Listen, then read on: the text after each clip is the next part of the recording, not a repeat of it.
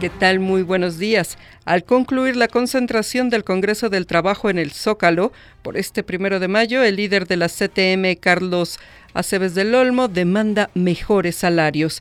En España, los dos principales sindicatos exigieron que el gobierno revoque las medidas que hacen más fácil despedir a trabajadores y pidieron el aumento de salarios y pensiones.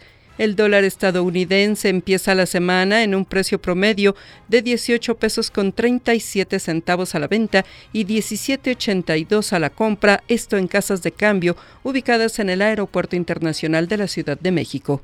Los índices de violencia provocaron que se triplicara el nivel de población que padece depresión, confirma la Asociación Psiquiátrica Mexicana legisladores republicanos y demócratas de Estados Unidos lograron un acuerdo presupuestal de 1.07 billones de dólares que podría ser votado esta semana. El pacto significa un revés para el presidente de Estados Unidos, Donald Trump, porque no incluye el dinero para financiar la construcción de su prometido muro en la frontera con México.